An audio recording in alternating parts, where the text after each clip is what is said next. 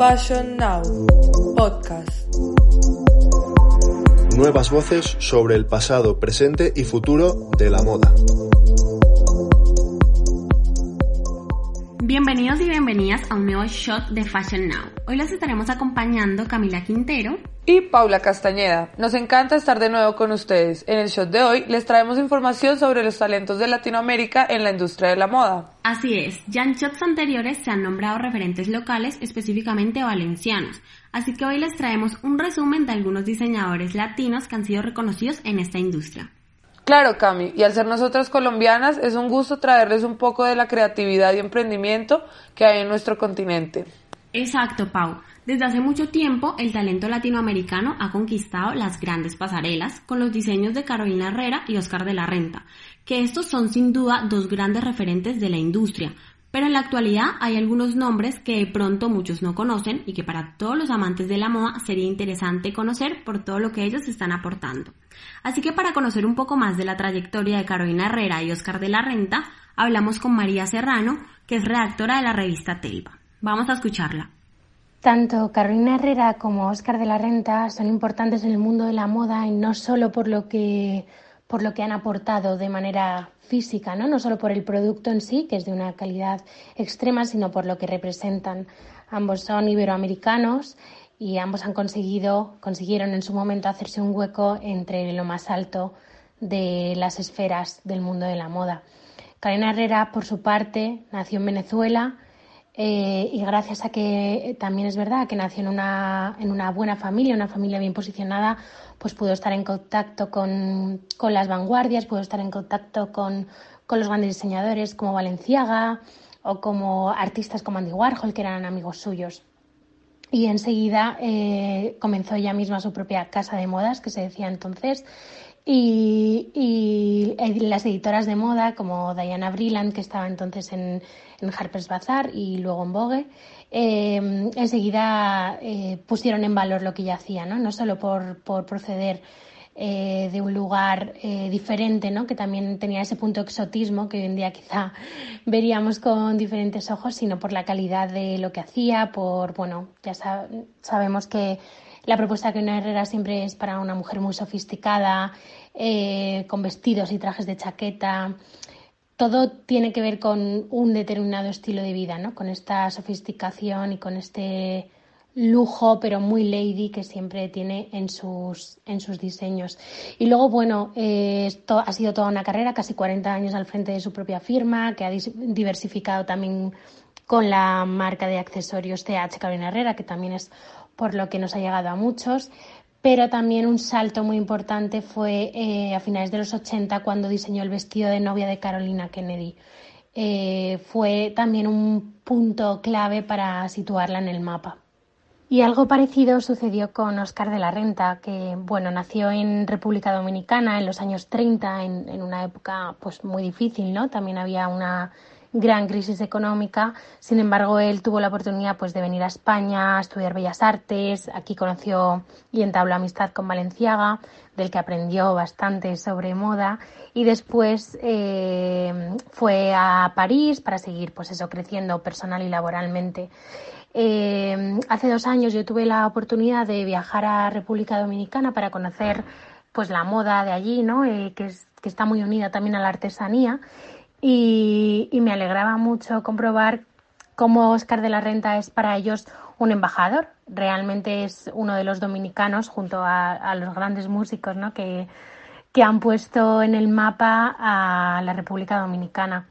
Eh, Oscar de la Renta pues, fue muy importante también por sus, por sus relaciones personales y por todos aquellos aquí, para quienes confeccionaba vestidos y también tiene este gusto un poco iberoamericano de diseños femeninos, estilizados, con un corte que tiene un poco hacia lo clásico, em, muchísimos drapeados, eh, eh, telas vaporosas, un poco también en la línea de Carolina Herrera. Y bueno, con el paso de los años su emporio también pues, se ha ido extendiendo a otros productos como la bisutería, incluso los muebles. Sin duda, estos son dos nombres que han marcado una huella en la industria. Igualmente, hay que tener en cuenta que ambos tuvieron la suerte de nacer en sectores privilegiados de la sociedad que les permitieron una buena formación y codearse en círculos exclusivos de este sector. Esto es importante remarcarlo para que se rompan los paradigmas y se empiecen a estimular el talento de las personas sin importar su estatus socioeconómico.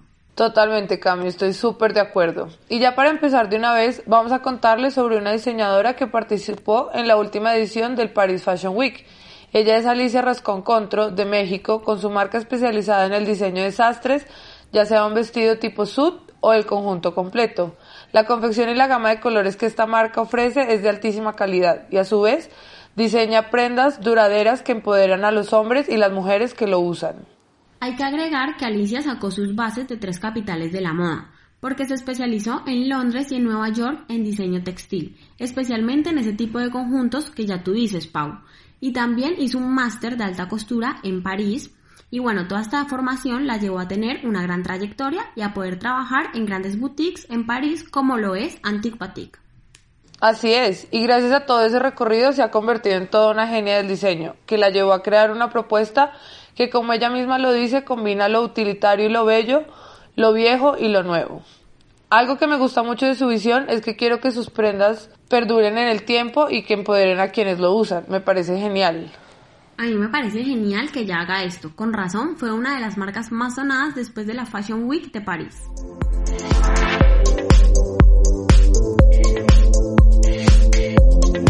Y bueno, nuestra segunda diseñadora elegida es Joana Ortiz que es otra de las diseñadoras emergentes del momento. Su nombre ha sido muy conocido en Colombia desde hace ya varios años, y sobre todo en Cali, que es su ciudad natal. Pero lo interesante y por la razón que la tenemos en este shot es porque esta caleña ya cruzó fronteras. Cuéntanos, Paul. Así es, su firma fue fundada en el 2001 y 13 años después vendió su primera colección en el exterior. Hoy en día ya ha pasado por la Semana de la Moda en París, ciudad a la que viaja frecuentemente al igual que Nueva York, pero ella continúa radicada en Cali. Con su empresa pretende empoderar a la mujer y hacerla sentir segura, combinando diversidad, sensualidad y misticismo. Para agregar un dato curioso de ella, es que inició su negocio vendiendo únicamente vestidos de baño, collares y ropa playera. Pero con el tiempo sus mismas clientas la iniciaron en el mundo de los vestidos de noche, porque eran muy aclamados y bueno, fue así como comenzó esta historia.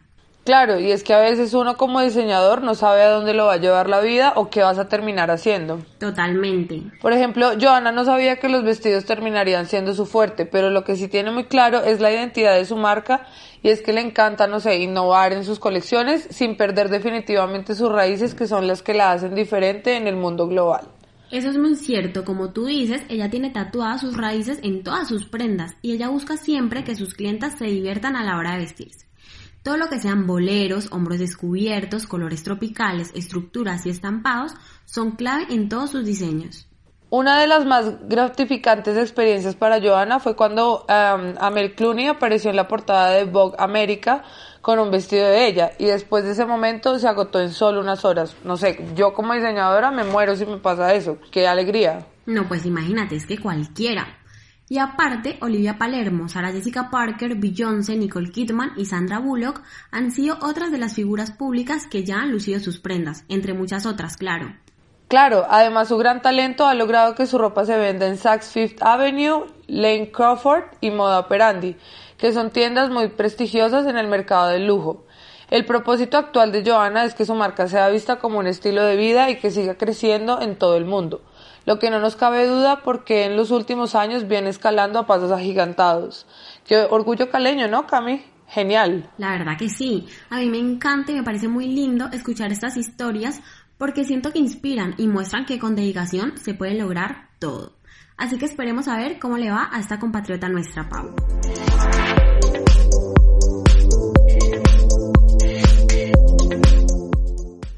A una diseñadora chilena muy aclamada en la Fashion Week de New York. Su nombre es María Cornejo, que a pesar de que se crió en Inglaterra y ahora reside en la Gran Manzana, sus raíces son totalmente latinas. Así es, lleva 20 años en el mundo internacional de la moda, creando una silueta femenina y atemporal. Cuenta con unos diseños sencillos, ya que María comenzó cortando y a coser prendas que destacan por su asimetría y que caen según cada cuerpo de forma elegante y graciosa. Un sello personal que hace que dos décadas después existan dos Cero más María Cornejo en Nueva York y una en Los Ángeles. Además, sus prendas se venden en 85 retailers en todo el mundo. como Barney's en Nueva York, Joyce Boutique en Hong Kong y Dover Street Market en Londres. ¡Wow! Increíble. Aparte, sus creaciones son de materiales de primera calidad y producidas en su mayoría en Nueva York. A ella le gusta alejarse de las tendencias para crear un estilo moderno y limpio. Totalmente, María solo ha cosechado buenas críticas. Y famosas como Michelle Obama, Sofía Coppola y Cindy Sherman y también la cantante Lady Gaga ya han llevado sus diseños. Muchos de ellos han sido catalogados como arquitectónicos con un estilo súper propio. Sin duda, definitivamente una gran artista que está en la escena directamente. Bueno, Cami, ahora pasemos a un diseñador también muy top y esta vez le corresponde a Brasil. Él es Alexandre Hershkovich, quien inauguró en 1993 su marca. Aprendió confección gracias a su mamá, quien fue su primera clienta. Es muy aclamado en Japón, pues fue ahí donde abrió su primera tienda internacional. Su talento ha sido conocido en París, Londres, Nueva York y por supuesto en Sao Paulo. Bueno, yo tengo que decir que a mí Hershkovich es uno de los que más me gusta porque juega con las texturas y simetrías. Él busca ir siempre por más en sus diseños y tiene una mente muy abierta, hace incluso hasta ropa deportiva. Por eso ha sido reconocido por ser un diseñador inquieto, con mucho talento y creatividad, para poder transformar lo simple en glamuroso y lo clásico en moderno. A mí eso me encanta, me encanta que los diseñadores hagan que uno alucine cuando vea una prenda. Aparte, Pau, no hay que dejar de lado que él es muy fan de los estampados. Sí, eso te iba a decir. En los 90 sus calaveras se convirtieron en un símbolo de la moda en las calles de todo Brasil y apenas estaba comenzando, imagínate. Y bueno, ahora famosas como Lady Gaga y Rihanna ya han lucido su nombre. Lady Gaga, toda una fan de los latinoamericanos. Y bueno, ¿dónde me dejas el espectacular vestido de lentejuelas dorado que llevó Giselle Bonchen en la inauguración de los Olímpicos de Río, que estaba inspirado en la chica Ipanema? A mí me encantó y claramente era un Hershkovich. Recordemos un poquito ese gran momento con este tema que está sonando de fondo.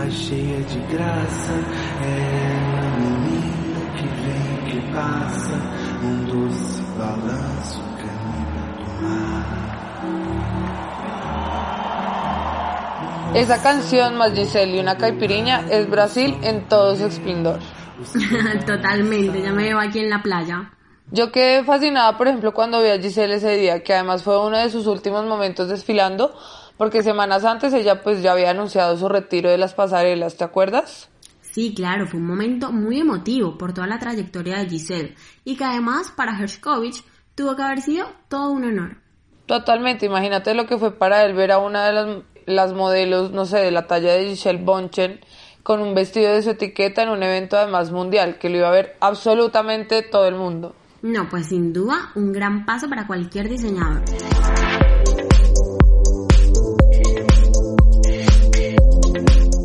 Y ahora ya para ir cerrando y casi que con broche de oro es el turno de Esteban Cortázar, o más bien el niño prodigio de la moda colombiana porque con tan solo 18 años debutó en la Semana de la Moda de la ciudad de Nueva York y se llevó las miradas de todos con sus creaciones, convirtiéndose nada más y nada menos en el diseñador más joven en hacerlo.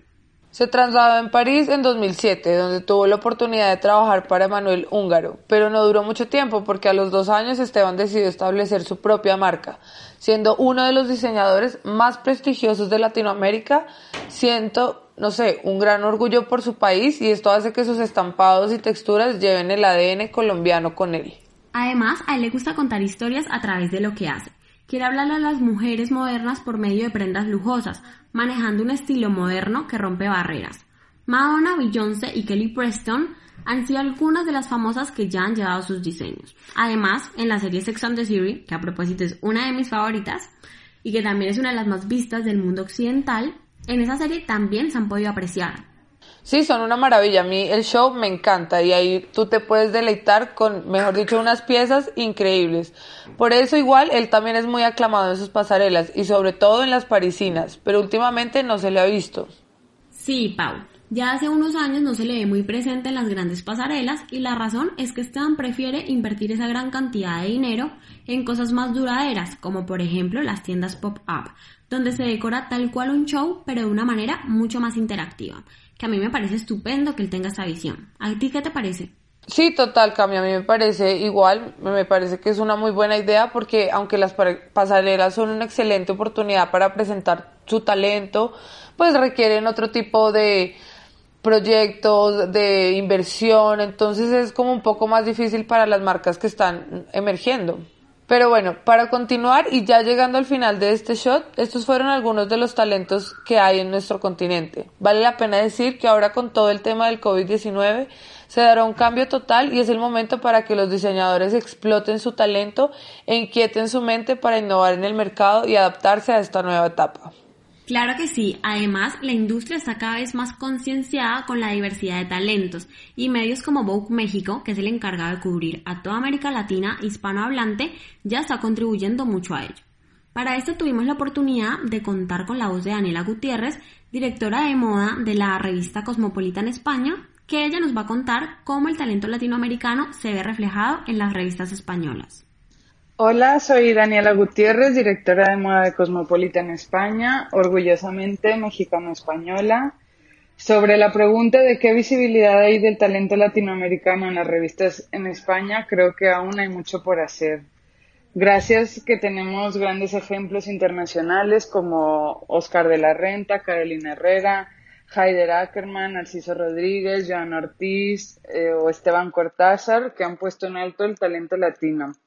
Es verdad que en los últimos años la marca Colombia se ha hecho muy fuerte y tenemos diseñadores como Silvia Cherrasi, que lleva una carrera de más de 30 años, pero ha logrado esta expansión mundial, Mercedes Salazar, los venezolanos Ileana Yepes y Edgardo Osorio, el joyero mexicano Daniel Espinosa y muchísimos más. Creo que hay mucho talento que reconocer y sobre todo creo que ahora es importante las nuevas generaciones de diseñadores latinos por, por descubrir. Así que mm, espero que descubramos gente nueva y que así como tenemos los ejemplos de grandes nombres como Oscar de la Renta, podamos verlo en las futuras generaciones que puedan llegar a eso y muchísimo más.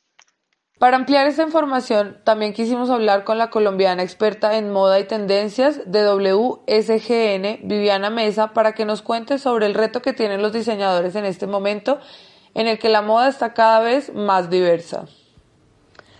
A ver, yo creo que todo lo que, lo que ha creado la pandemia obviamente está lleno de retos para las marcas y, para los diseñadores, pero yo soy una fiel creyente de que los retos siempre son oportunidades. Entonces, em, pues me gustaría nombrar como tres cosas que, que hoy pienso que son importantes y que, y que las marcas y los diseñadores deberían estar prestando bastante atención a ellas y utilizar este momento como de, de reflexión y de inflexión para, para revisarlos. El primero es revisar su propósito. ¿Qué es aquello por lo que una marca apuesta? ¿Qué es lo que promete? ¿Y cómo lo está cumpliendo hasta ahora para poder revisar y tomar decisiones en cuanto, en cuanto al futuro de la marca? Yo creo que eso debe ser siempre la hoja de ruta para no perder el foco y estar en línea con Em, con su esencia. Yo esto lo considero particularmente importante porque en los años recientes el fast fashion ha creado muchísimo ruido y ha confundido a las marcas tanto grandes como pequeñas y las, hace, las ha hecho dudar de su propósito porque el modelo del fast fashion parece que, que funcionara muy bien y que fuera eh, algo que genera muchos beneficios económicos, pero la realidad es que es, es un sistema que no está funcionando y que no es consciente con el estado actual del planeta y con todo lo que tenemos que cambiar en términos de sostenibilidad y responsabilidad social. El segundo, que está en línea con su propósito, es revisar el conocimiento y la comprensión que se tiene del consumidor al que, al que uno le apunta. Y sobre todo, tener claras no solamente sus necesidades, sino también Em, las cosas que ese consumidor espera de la marca. Em, en términos de producto, pero también en términos de experiencia de compra, de transparencia, de su compromiso con el planeta como marca. Em, y la tercera es revisar su portafolio de producto, porque es el momento de ir a lo esencial, de producir lo justo, de producir lo necesario y de enfocarnos en lo que mejor sabemos hacer. Esto no solamente beneficia al planeta y está en línea con esa responsabilidad social de la que estaba hablando antes, sino que también em, es, es una forma de impactar positivamente la marca y los beneficios de la marca, porque los inventarios son muchísimo más sanos y entonces los esfuerzos van a ser mucho más exitosos. Em, creo que esto es particularmente importante en este momento porque la pandemia está llevando el mundo a un, a un, a un proceso de recesión económica en la que el consumidor innegablemente tiene miedo y está cuidando muchísimo su dinero. Entonces, como marcas y como diseñadores tenemos que tener presentes que cada vez que el consumidor pone su dinero con nosotros, está primero dándonos un voto de confianza, porque está diciéndote, yo creo en tu marca, creo que este producto es lo que yo necesito y espero que este producto me dure y me acompañe eh, por el tiempo que sea necesario. Entonces, hay que responder a esa necesidad hay que responder a ese deseo del consumidor. Entonces, el producto que le tenemos que ofrecer es un producto que tiene que ser de la mejor calidad posible y eso solo se logra cuando estamos concentrados en producir aquello en lo que sabemos que somos muy buenos y que es lo esencial para nuestro portafolio de producto. No es necesario para una marca, para un diseñador en este momento, tener un portafolio de 300 referencias. Lo importante es tener las 20, las 10, las 30, las que sean necesarias para construir esa colección y entregarle al consumidor lo que está esperando de nosotros. Yo creo que esas, esas son como para mí las claves de, este momento. En definitiva, esto va a ser como un resurgir de la moda. Y estas predicciones posiblemente hablaremos en un futuro shot. Por ahora nos despedimos encantadas de haber pasado este tiempo con ustedes y no olviden seguirnos en nuestro Instagram arroba fashionnow.podcast. Claro, Cami, y recuerden que ahí también estamos subiendo información todo el tiempo sobre la moda, lo que está pasando, recomendaciones, en fin, está súper chévere, no se lo pueden perder. Y bueno, disfruté mucho este rato contigo, Cami. Los esperamos en el próximo shot. Recuerden que también nos pueden escuchar en diferentes plataformas como YouTube, Spotify, Evox y Apple Podcast. Esperamos que hayan pasado un buen rato y que hayan descubierto un poco más de los personajes que están dejando marca en el mundo de la moda. Así es. Y bueno, Pau, yo también me disfruté mucho este tiempito contigo y ahora sí, nos despedimos y hasta la próxima. Chao, chao. Bye, que estén bien. Fashion Now, podcast.